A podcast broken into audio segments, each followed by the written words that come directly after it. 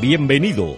En este día Dios tiene palabra para tu vida a través de un nuevo mensaje del canal de podcast de la Iglesia Metodista Pentecostal de Chile.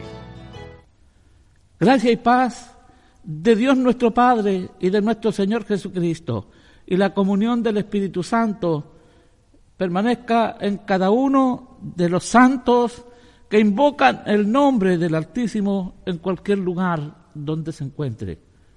La palabra del Señor para hoy se encuentra en primera segunda de Corintios capítulo 5, versículo 10. Doy lectura en el nombre de nuestro Señor Jesucristo, porque es necesario que todos nosotros comparezcamos ante el tribunal de Cristo para que cada uno reciba lo que haya hecho mientras estaba en el cuerpo, sea bueno o sea malo. Padre, una porción de su Santo Espíritu esté sobre mí y fluya su gracia para bendecir las almas de todos aquellos que hoy están en sintonía. Confírmelo ahora, se lo ruego por Jesucristo nuestro Salvador. Amén, Señor, amén. Cuando vemos al escritor de este libro, el apóstol Pablo, está demostrando una inquietud y una, un deseo de saber acerca de la iglesia que él estableció cuando llegó hasta Corinto, una ciudad griega que tenía muchos dioses, usted ya lo conoce, los lectores de la Biblia, y que allí, al formar la iglesia, alcanzó a estar solamente 18 meses. Significa que tuvo un año y un poco más al frente de esta iglesia para colocar fundamentos. Muchos se convirtieron, pero hubo allí una colonia de judíos muy grande que salió en persecución del apóstol Pablo, que era el cabeza de, de la iglesia, y la persecución llegó a tal grado que el Espíritu Santo movió al apóstol Pablo para salir de allí y trasladarse específicamente hasta Éfeso. Pero durante el camino, él estuvo evangelizando, estuvo predicando, porque la palabra de Dios no está presa.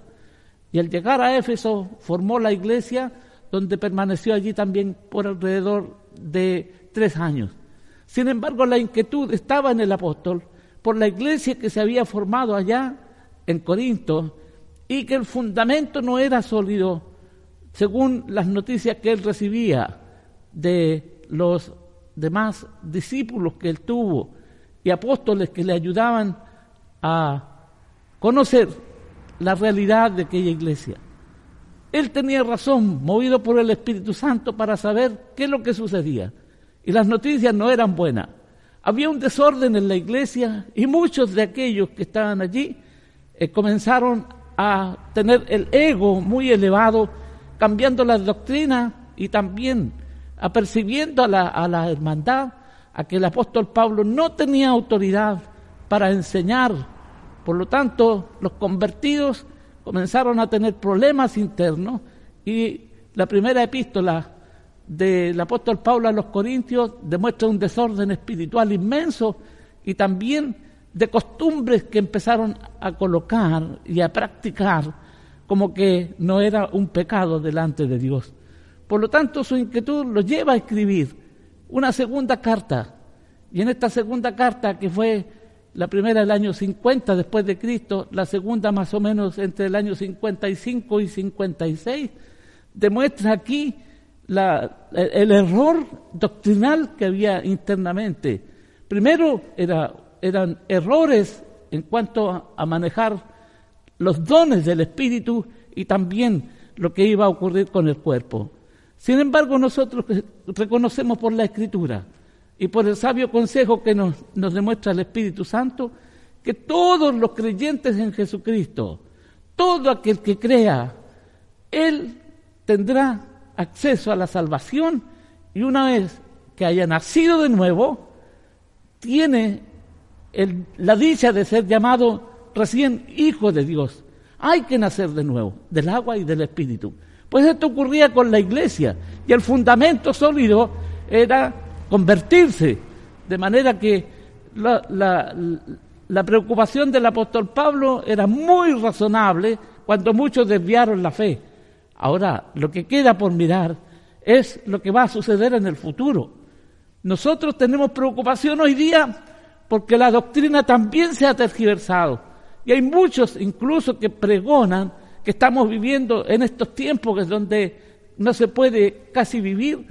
Eh, tenemos los problemas que se han generado a nivel mundial, tanto por esta pandemia como por otras cosas que no quisiera nombrar.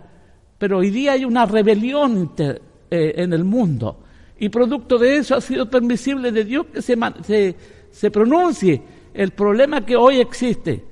Yo tengo claro que nosotros como pueblo de Dios tenemos que orar, no solamente por los cristianos que están hoy día, que han debilitado su fe y que han cambiado también la doctrina del Evangelio.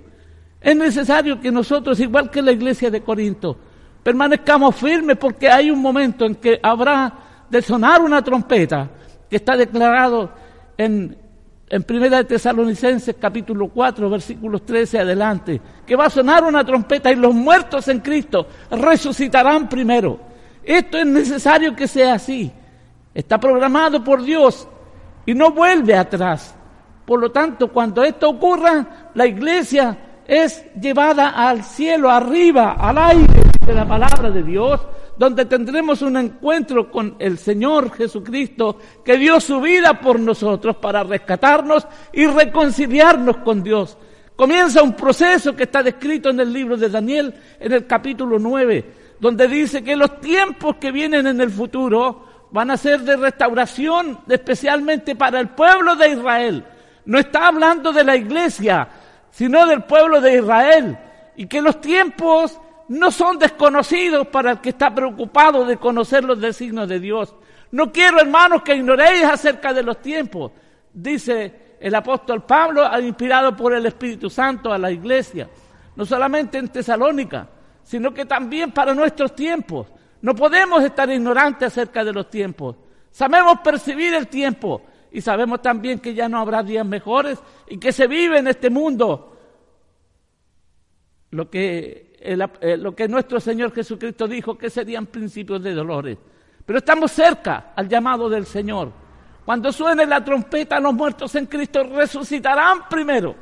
E iremos con, con mi Señor al encuentro arriba en las nubes. Luego, los que estemos vivos, seremos transformados en un abrir y cerrar de ojos. Eso va a ser. Nadie podrá volverse ni razonar.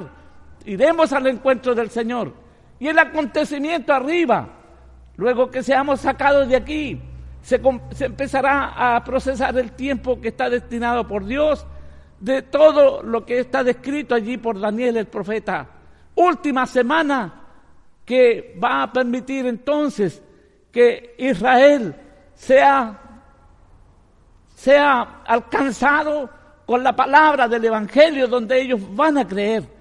Por lo tanto, de todo el tiempo que está descrito allí, en el capítulo 9 de Daniel, lo vuelvo a repetir, revíselo y se va a dar cuenta que comienza la última etapa, no el fin del mundo, sino que la salida de la iglesia, donde nosotros seremos encontrados con mi Señor para pasar siete años con Él arriba en las nubes. Mi Señor no baja, la iglesia va donde Él. Por lo tanto, allí va a funcionar el tribunal de Cristo, descrito en esta profecía de Daniel. Y serán tres años y medio donde la palabra del Señor nos está diciendo que nos alcanza a nosotros también.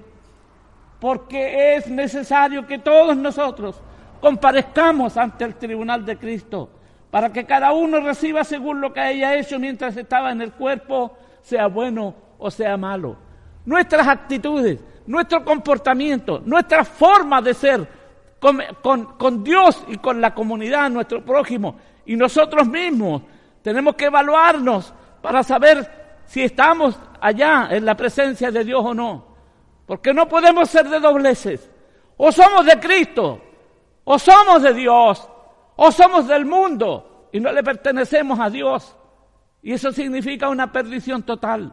Porque aquel que está en pecado no quiere reconciliarse con Dios, le va a costar pedir perdón a lo mejor, porque hay un espíritu inmundo que lo estorba. Pero queremos recordarle lo que viene a continuación. De ese encuentro arriba, necesariamente por nuestro comportamiento, por lo que hayamos eh, eh, hecho, donde los ojos del mundo nos están mirando, comienzan primero por nuestra casa, por nuestra esposa, por nuestros hijos, comienza por la congregación que Dios ha puesto a nuestro alcance, comienza por la sociedad que está allá afuera viendo nuestros pasos.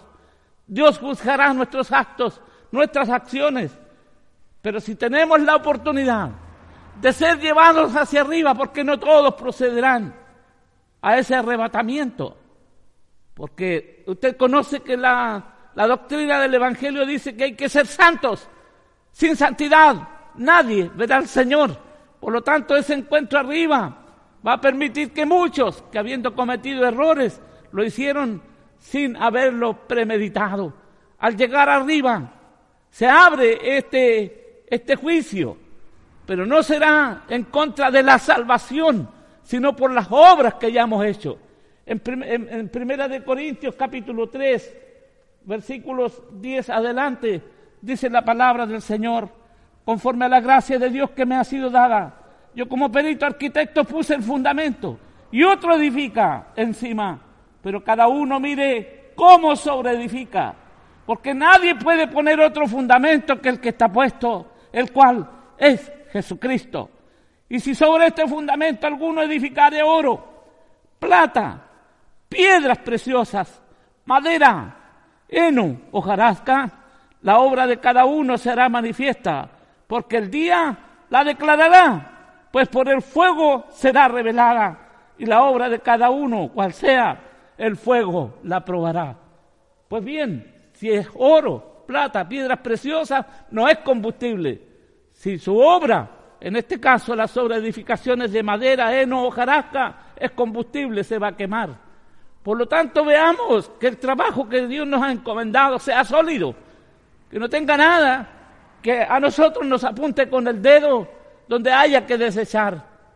Pero la importancia es que vamos a ser salvos, pero nuestras obras deben permanecer, serán juzgadas en el tribunal de Cristo, que no es el juicio final y tampoco es el juicio sobre las naciones. Este juicio es para la iglesia, para ver también los galardones que se habrán de recibir. Está descrito en la palabra del Señor que todos los que han sido fieles seremos galardonados arriba en el cielo. Por lo tanto, después de ese tiempo, que son tres años y medio, viene la boda del Cordero, la gran fiesta que hay arriba. Para aquellos que aún están diciendo que estamos en el tiempo de la tribulación, tengo que decirle, ¿en qué tiempo entonces se va la iglesia para volver con Jesucristo? Cuando Él venga por la, cuando Él venga a posarse sobre la tierra para gobernar, él será el, que va a juzgar y la iglesia que viene con Él. Por lo tanto, esté preparado hoy día para irse con su Señor, porque no nos queda tiempo. Y es tiempo que nosotros abramos los ojos del alma y abramos nuestro corazón y nuestro espíritu pueda estar a las órdenes de aquel que nos viene a buscar. La trompeta suena, la trompeta suena, viene por ti, viene por mí y por todos los que han sido santificados. Por lo tanto, eh, debido al tiempo que nosotros tenemos, no podemos especificar más, más profundo todavía lo que significa este, este gran mensaje que queremos que hoy día abra los ojos de usted y esté listo para el Señor. Bendito Dios para siempre. Por lo tanto, este mensaje llegue a su corazón, sabiendo que en cualquier momento mi Señor lo llama nosotros tenemos que estar listos. La gracia de nuestro Señor Jesucristo, la comunión del Espíritu Santo, permanezca en cada uno de vosotros desde ahora y hasta que Jesús venga. Amén.